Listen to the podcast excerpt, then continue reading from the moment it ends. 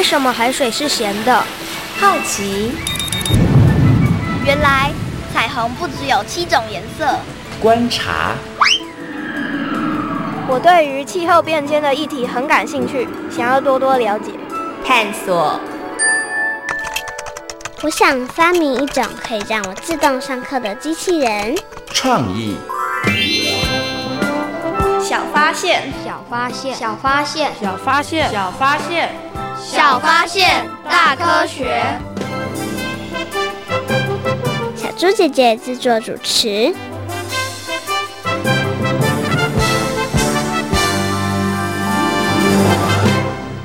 台湾第一颗自主研制的人造高解析度遥测卫星“福尔摩沙卫星五号”，在二零一七年八月二十五日，在美国加州范登堡空军基地发射升空。福卫五号历经八年，结合产官学界超过五十个团队共同研发，耗费五十六亿元，拍摄影像可用在防灾、勘灾、国土安全、环境监控、科技外交。学术研究及人道救援等小发现，别错过。大科学过生活。欢迎收听今天的《小发现大科学》，我们是科学小侦探，我是小猪姐姐，我是顾云熙，很开心呢，又在空中和所有的大朋友、小朋友见面了。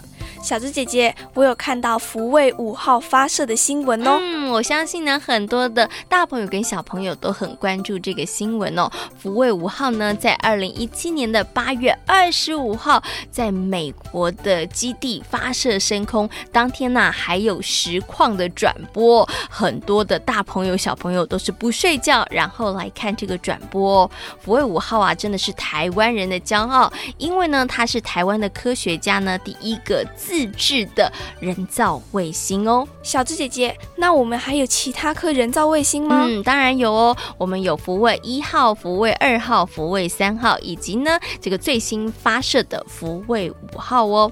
其实啊，提到了人造卫星呢，嗯，可能很多的大朋友跟小朋友都听过。云溪，你应该也有听过人造卫星吧？有。那你知道人造卫星的功能是什么呢？可以拍照，还有通讯转播。嗯，没错。其实啊，提到了拍照。像福卫二号呢，它就是一个非常重要的照相的卫星哦，它可以及时传回影像。也因为呢，它具有这样的功能，所以呢，福卫二号在南亚海啸、汶川地震以及呢台湾的莫拉克风灾、日本三一一地震的时候，它都发挥了它的作用哦。那福卫二号呢，已经在太空中服务十年了，那机器呢已经有一些异常的状况哦，所以呢，它已经正式。是除役了，那福卫五号的升空呢，就是要接替福卫二号的任务哦。那人造卫星呢，为人类的生活带来了非常非常多的便利哦。那很多的国家也都纷纷发射他们自己的人造卫星哦。云溪，那你知不知道世界上的第一颗人造卫星是哪一个国家发射的呢？知道，是苏俄。你怎么这么厉害啊？因为老师有说过哦，你上课有很认真听哦。没错，第一颗人造卫星呢，就是苏俄苏联所发射的。那它是在什么时候发射的呢？这我就不知道了。嗯，那我们赶快呢，请科学侦察团来告诉大家哦。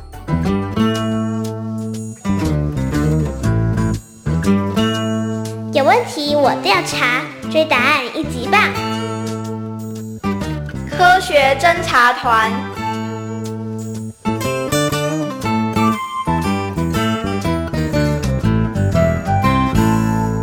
一九五七年十月四日，苏联的火箭悄悄地发射升空，成功地将一颗大约海滩球大小、有着四根细长天线的小圆球送上了五百多公里高的轨道。它就是世界上第一颗人造卫星。史普尼克一号，太好了！我们成功发射人类史上第一颗卫星——史普尼克一号。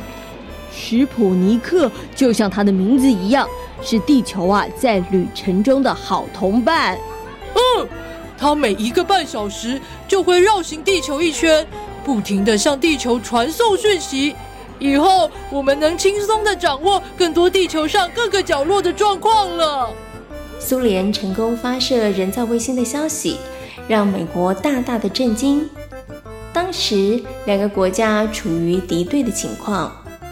我们绝对不能拱手把太空资源让给苏联。是，不管投入多少资源，我们现在也要努力发展太空计划。无论是人造卫星还是太空船的设计，我们绝对要赢过苏联。后来，美国投入大量的资源在太空计划上，不过苏联依旧向前迈进。结果，第一位太空人。第一次太空漫步，第一次绕月球飞行，和第一艘太空船降落月球，都是苏联拔得头筹。一直到一九六九年，阿姆斯壮成为第一位踏上月球的人类，美国的太空发展才取得了先机。看到阿姆斯壮踏上月球的那一刹那，真是太让人感动了。嗯。我们终于超越苏联了。这几年的太空竞赛啊，我们终于不再处于挨打的局面了。这是个好的开端，未来我们一定能有更好的成绩。美俄两国的太空竞赛源自于人造卫星史普尼克。后来，史普尼克绕行地球一千四百四十圈，完成了七千万公里的飞行。三个月后，它因为电池用尽而中断。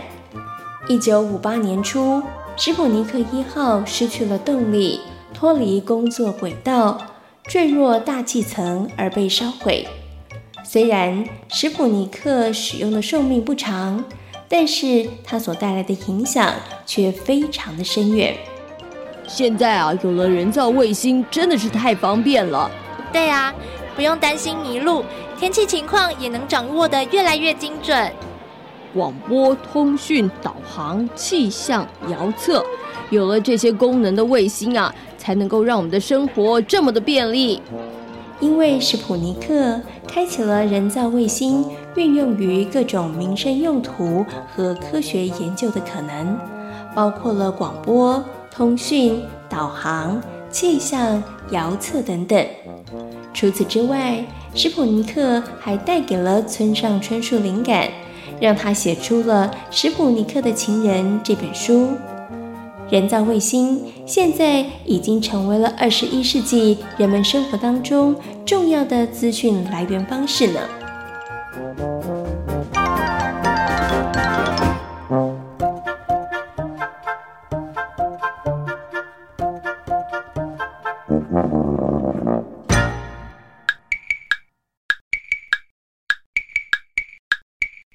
地貌秘密躲不了，云层变化掌握高，分秒影像真可靠，人造卫星好法宝啊，好法宝！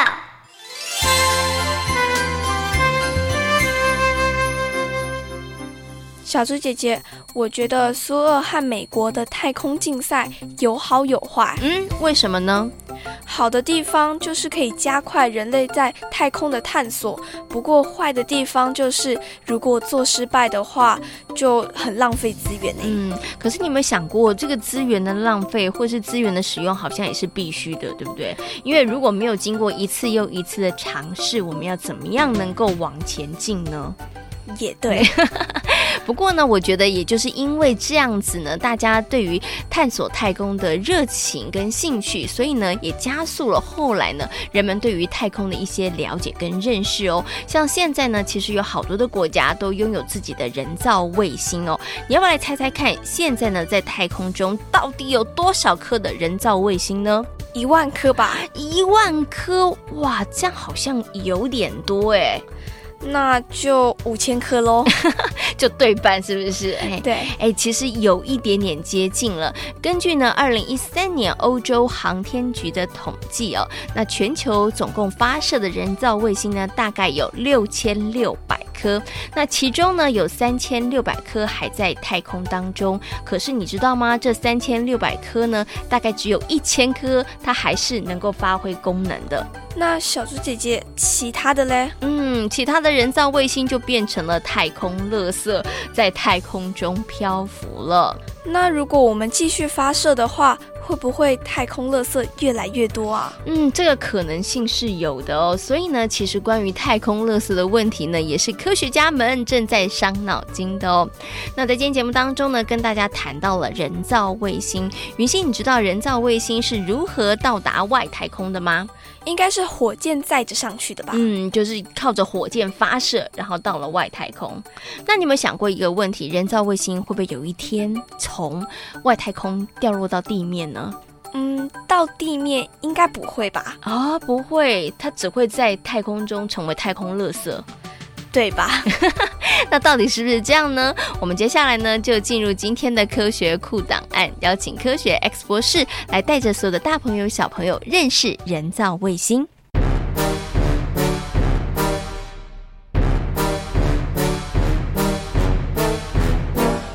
科学酷档案。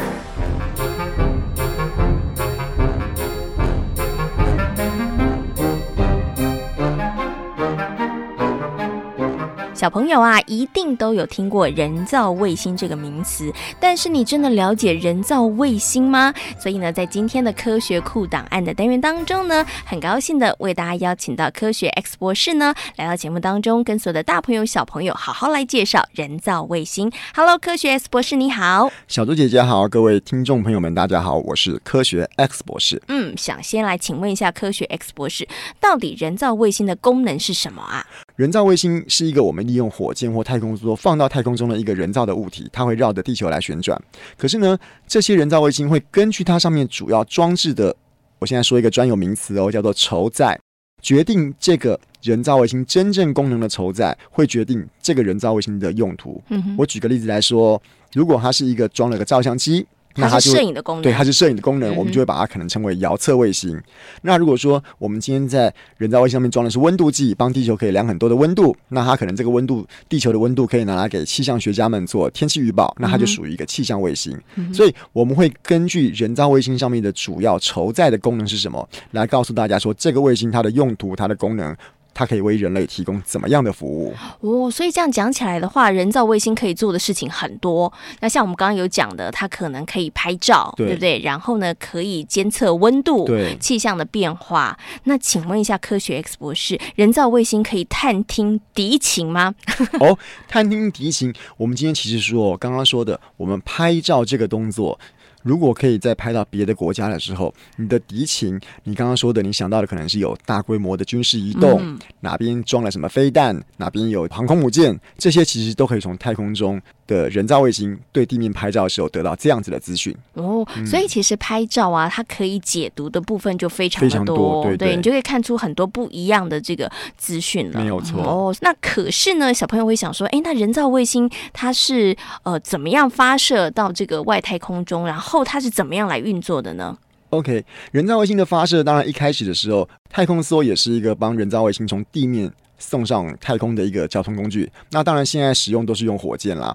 那人造卫星经由太空梭或火箭发射的时候，小朋友看电视上可能觉得火箭跟太空梭是往天上上面发射，可是事实上呢，它飞到一定高度之后，火箭跟太空梭会往旁边飞，也就是说，它是绕着地球在转的。那小朋友在看的时候，像我们在地面上，如果我们丢一颗球往前丢的话，这颗球大家都知道会因为地心引力的关系，这个球可能会在你前面不远的距离就会掉下来。可是你想象一下哦，如果你在的是一个好几百公里的高空处，往前面投出一颗球，这颗球的速度非常非常的快，快到一个程度，地球的地心引力刚好让这个球往下吸的过程中，吸的这个路径跟轨道。刚好跟地球的圆周是平行的话，它就可以持续不断的在太空中转，而不会掉下来。哦，所以我们的人造卫星它其实是绕着地球一直转的，而且它不是固定在一个地方的，对，对不对？好，那可是小朋友会好奇，或者是会很担心。那请问一下，科学 X 博士，人造卫星会不会掉下来呀？会，会，它会掉下来。对，嗯，为什么呢？我们刚刚说啊。在人造卫星跟太空梭或是火箭分离之后，它基本上就是没有太多的动力了吼，所以它在轨道上运行在飞行的时候，基本上它是利用惯性，就是说我们往前飞的结果，如果没有受到阻力的话，它会持续的往前飞。可是大家不要忘记哦，我们虽然常常说太空中没有空气，可是事实上太空中有很小很少很少的空气的量，所以那些很稀薄的空气会让人造卫星在往前飞的时候，速度慢慢慢慢一点一点的变慢。嗯，所以呢，在太空中受到受到空气阻力的影响，如果慢慢慢慢减速的结果的话，它有可能会越飞越低。当然。大部分的人造卫星会有自己的动力，可以利用自己携带的气体把自己推回到原本的高度，维持原本的速度。可是，一旦那些气体推没了，喷完了，或者是说我人造卫星自己的操控的寿命到一个程度，没有办法继续操控的时候，它没有办法保持加速的话，它就会越飞越低，越飞越低，低到有一天它经过地球大气层的时候，就会在天空中跟大气层摩擦，然后可能会烧毁这样子。哦，所以它其实还不会掉到地面的时候，它可能在通过大气层的时候就会烧毁了。没有错，所以我们不太可能会发生有小朋友被人造卫星砸到这样的状况。呃，只有过以前我们人类也有其他的比较大的太空的建筑物，像是太空站，嗯、那他要把它从太空中推回到地球，把它，因为它已经是呃任务结束，已经不再使用的时候，刻意的把它从太空中推回到地面上来，把它销毁，避免在太空中产生太多的垃圾。这个时候，因为太空站本身体积太过庞大，嗯，所以我们会避免它掉到人口稠密的地方，所以推的时候，我们有呃人类会特别去设计它的。掉进来的时间跟轨道，让它如果碰到地面的话，是从掉到海面里面，掉到海里面去，而不是掉到陆地上。嗯，哎，那请问一下科学 X 博士，我们刚刚提到的是人造卫星，它其实是会往下掉的，对不对？哈、嗯，但是。人被砸到的几率其实是微乎其微啊，对，一般的卫星大概不会掉到地面上来。那可是人造卫星啊，它其实开始运作，它会运作好久的时间。万一它坏掉的话怎么办？呃，如果大家常常看科幻片、科幻片啦或太空片的结果，你可能会觉得说，哎呀，人造卫星坏掉，那我们就派太空人上去修。对对对，嗯，可是这个要看哦，不要忘记一件事情，人造卫星上面没有人在，我们任何一趟太空旅行都有它相对的风险在。嗯，我把人。放到火箭或太空梭上面上太空也是有它的危险，所以我们要先评估一下这个坏掉的卫星值不值得我们人类冒险再花一趟太空旅行去把它修好，或者是说我们今天这个卫星说不定它的价值没那么高，我们把人派上去所需要花费的费用远比做一个新的都还要。花钱的话，那我们可能就会直接放弃这个卫星哦。所以其实是不太会派专人 然后去修这个人造卫星，啊，除非是很昂贵，然后任务非常特殊的人造卫星，嗯，不然大部分的话，如果坏掉的话，有一些方法是可以从我们地面上来做一些修复，嗯。比方讲说，就以最简单的例子来说，我们如果觉得手机有点荡荡的，或电脑有点怪怪的，嗯，我们最简单的方法就是重新开机嘛。嗯，重新开机这种方法可以在地面上经过一些软体，或者是说一些我们讲。手机也是一样，手机会有韧体升级。我们发现一些问题，在实际操作的过程中，我们也可以借由地面上的控制中心跟卫星做一个。呃，软体的更新或升级的动作，嗯，也可以把一些卫星部分的功能做修复。嗯，OK，所以有一些它是可以透过地面的方式来做一些处理，然后修复这个呃坏掉的卫星。没有错。但是如果这个呃卫星它本身坏掉，但是它的价值其实没有到那么高的话，那我们就让它变成了太空垃圾了。呃，对，是可以这样说的，没有错。好，那最后呢，想要请问科学 X 博士一个问题，就是台湾到底有没有发射人造卫星呢？其实很少人知道哦。其实从台湾从一九九九年开始，台湾就已经有一个福尔摩沙卫星一号在太空中飞了这样子。嗯。而到目前为止，我们台湾已经执行过福尔摩沙卫星一号、二号、三号，还有五号这几个太空任务。嗯。哦，所以我们在太空中有四颗人造卫星吗？哦，不对哦，不对哦。福卫一号是一个科学卫星。福卫二号是一个可以从太空中帮地球拍照的遥测卫星，但是福卫三号呢，是六个可以从太空中帮地球量我们大气层里面的温度、压力、水汽，而提供给气象学家们做很多天气预报以及长期气候变迁研究的一个气象卫星。所以三号是六个。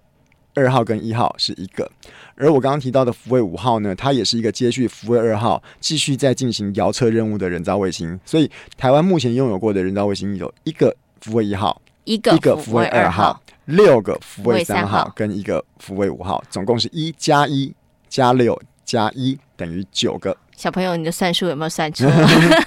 所以呢，哇，台湾其实我们有很多的人造卫星，而这些人造卫星其实他们很认真哦，他们发射之后呢，都很认真努力工作，所以呢，拍了非常非常多的照片，而这些照片其实可以运用在很多不同的方面，嗯、像在救灾啦，或者是一些地形地貌的这个可能调查，其实都有很大的帮助。嗯，小朱姐姐说的非常的正确。好，那今天呢，也非常谢谢科学 X 博士呢，在空中跟大家做这么精彩的分享喽，谢谢科学 X 博士，谢谢。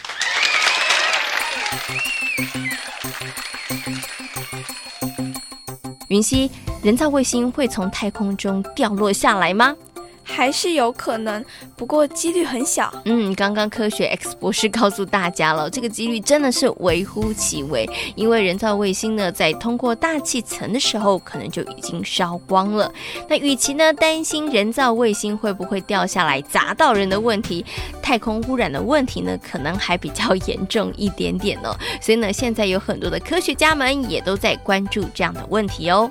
小猪姐姐，我有一个问题。嗯，云溪牛小王的问题呢？人造卫星照的照片跟我们看到的照片是一样的吗？嗯，人造卫星照的照片跟我们平常用数位相机拍下来的照片是不是一样呢？答案是。不一样，小朋友呢，如果有机会的话呢，你可以去看看这些卫星所拍摄的照片哦。而卫星所拍摄的照片呢，我们一般人其实是没有办法解读的，必须要经过专业的科学家来解释哦，才可以获得许多有用的资讯哦。所以呢，小朋友有机会的话呢，不妨可以来看看这些很特别的照片哦。那人造卫星呢，除了可以拍照，除了有通讯的功能，除了能够监测我们的气象之外呢，你知道吗？现在的人造卫星呢，它还可以探测地球的资源哦。这应该不太可能吧？嗯，因为资源应该是在地底下，对不对？对啊，怎么照得到啊？哎，怎么照得到呢？嗯，到底有没有可能呢？赶快来听听看今天的科学生活，Follow me，大家就知道了。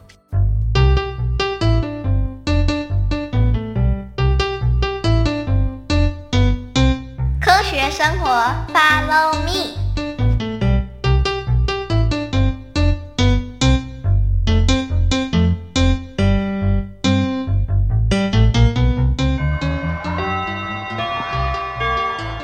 张政委，你怎么一直打哈欠？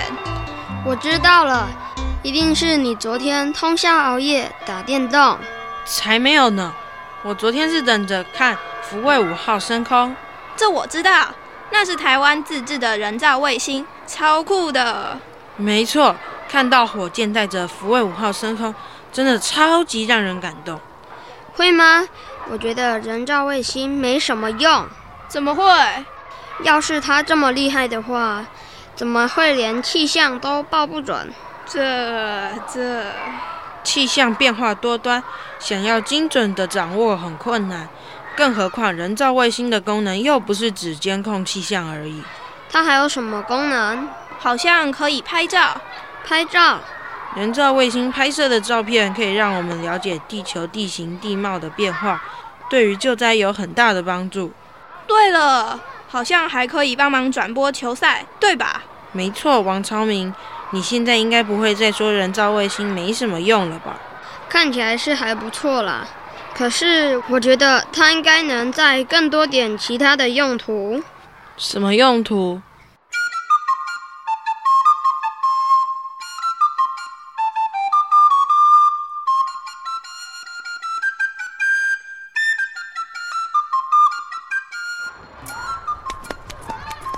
大发现！大发现！王超明，张政委，不要在走廊上奔跑，这样很危险。对不起，丁老师，我知道了。到底是什么事？你为什么慌慌张张的想找王超明啊？我们前两天讨论人造卫星的用途，结果我今天无意间看到一个超酷的功能，所以你迫不及待想跟王超明分享。没错，老师，你知道吗？人造卫星居然还可以探测地球埋藏在地底下的资源。这不太可能吧？人造卫星只能拍摄地球表面上的情况啊。然后，老师，你看。上面清清楚楚地写着，如何利用人造卫星监测出地底下的矿产或资源。我来看看哦，人造卫星使用的遥感器非常先进，现代化仪器运用紫外线、红外线或微波及多波段，感受地面上某一类物体电磁波的反射和辐射。啊，简单来说，就是地面上和地底下有许多物质和地形，对太阳光中各种不同波长的光线及反射具有一定的规律。所以，我们可以从这些光的颜色及反应，找出地底下的矿产。没错，你答对了。这篇报道上写，有些国家利用太空拍下的照片，然后运用电脑分析地质结构，结果找到了铁、镍、铜等宝贵矿藏和石油资源。哇，好酷哦！真没想到人造卫星也有这样的功能。老师，我可以赶快把这件事告诉王昌明吗？当然可以，但记得别用跑的，慢慢走。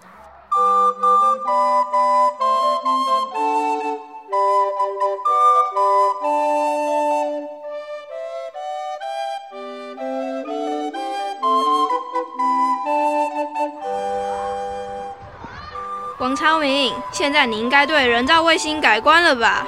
嗯，是还蛮厉害的啦。不过，如果气象能报得更准的话，那就更好了。